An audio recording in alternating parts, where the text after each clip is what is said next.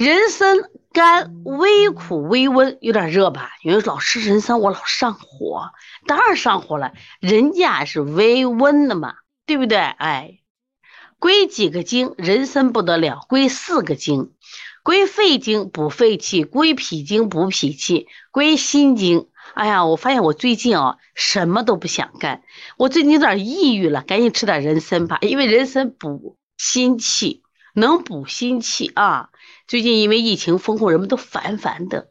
来，有没有烦的？来，有烦的来，今天释放一下，打个烦。最近呢，我听说今天听说我们就是个我们相邻的宝鸡市又给封了啊。我们是昨天刚解封。如果你被封的有点烦，哎，说出来烦，那今天王老师来敬你一杯人参汤喝一喝啊，人参汤喝一喝。但是不敢喝人参，人参汤的话叫元气虚脱，你们是有点心慌心乱啊。少喝点啊！注意，人参是归心的，是不是归心的？还有肾经，它还肾经，所以它可以大补元气，补脾益肺，生津安神增智。所以说，老师，我最近我发现我记忆力不行，我记忆力不行，我就发现我记忆倒退，好像这个这个学什么也慢。哎呀，那干什么？人参来了嘛？人参安神益智，有老是上火。现在的人参不太上火了，为什么？现在的人参都是大棚种的，跟萝卜菜一样。过去的人参啊，它很细，现在的人参很粗，所以说它就这个功效都没有那么强烈了啊，没有烦烦了。今天一听可就不烦了啊，烦也不顶用。所以记住，人参可以让你安神益智。家里如果有人参了，嚼吧嚼吧。好。我们看一下它的功效，有四句话，来跟我一起说。人参的功效有四句话：大补元气。如果你家里有这样的人，他真的非常的虚脱，站也站不起来，一碗独参汤给他喝上，元气虚脱。你看，真的他快不行了，一碗独参汤。所以说我们现在，比如说遇到人快不行了，我们没办法就是哭啊，哎呀妈，爸就会哭。你熬夜一碗人参汤给他喝一下嘛，对不对？元气虚脱的。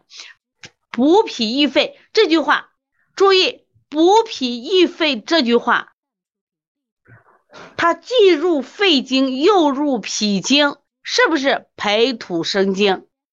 是不是培土生金？来说一下，人参既入肺经，已入脾经。我们记住，它既可以治咳嗽，可以补肺气，也可以助脾。所以说，培土生金，一经一参入两经啊。就是肺和脾，记住，凡是入肺和脾的，就是可以治什么脾虚或肺气虚的咳嗽。虽然整张 PPT 没有谈咳嗽，咳嗽它就能治咳嗽，你记住啊。好了，入心经是安神的，入心经是安神的，入肾经啊可以益智啊，也可以这个我们讲还可以干嘛呢？就是。我元气虚脱，你看，在我们教材里，我们随便写了几个方子。四君子汤里有人参，归脾汤里有人参。归脾汤补这个气血双虚的啊，心脾双虚的。补肺汤专门是补肺气的。八珍汤是四君子汤和八四物汤的一个合方啊。天王补心汤让你安神的。参苓白术散，参苓白术散的参就是人参。这个方子呢，儿科里常用。治疗脾虚湿盛症的泄泻，光泄泻嘛？参苓白术散这个方子就是培土生金的代表方。可是你看方解的说，好像只治什么脾虚湿盛的泄泻？No No No，它异病同治嘛？它还治疗什么肺气虚的咳嗽？败毒散是气虚外感风寒湿，用人参来扶正了。温脾汤，温脾汤是治什么的？是治寒积密的。就冷积啊，阳虚寒积密。我们除了配了有最热的附子，还有攻下的带黄，还配了什么人参和当归，要给它补气了。另外热病里边，你看气虚经伤口渴消渴症，也配了生脉散和炙甘草汤啊。生脉散是治疗气阴两虚的，炙甘草汤是气血双补的。你看是不是都少不了人参？人参啊，人参。在方剂学里用的特别多，像生姜一样，方剂学里生姜、人参用的是最多的，非常多。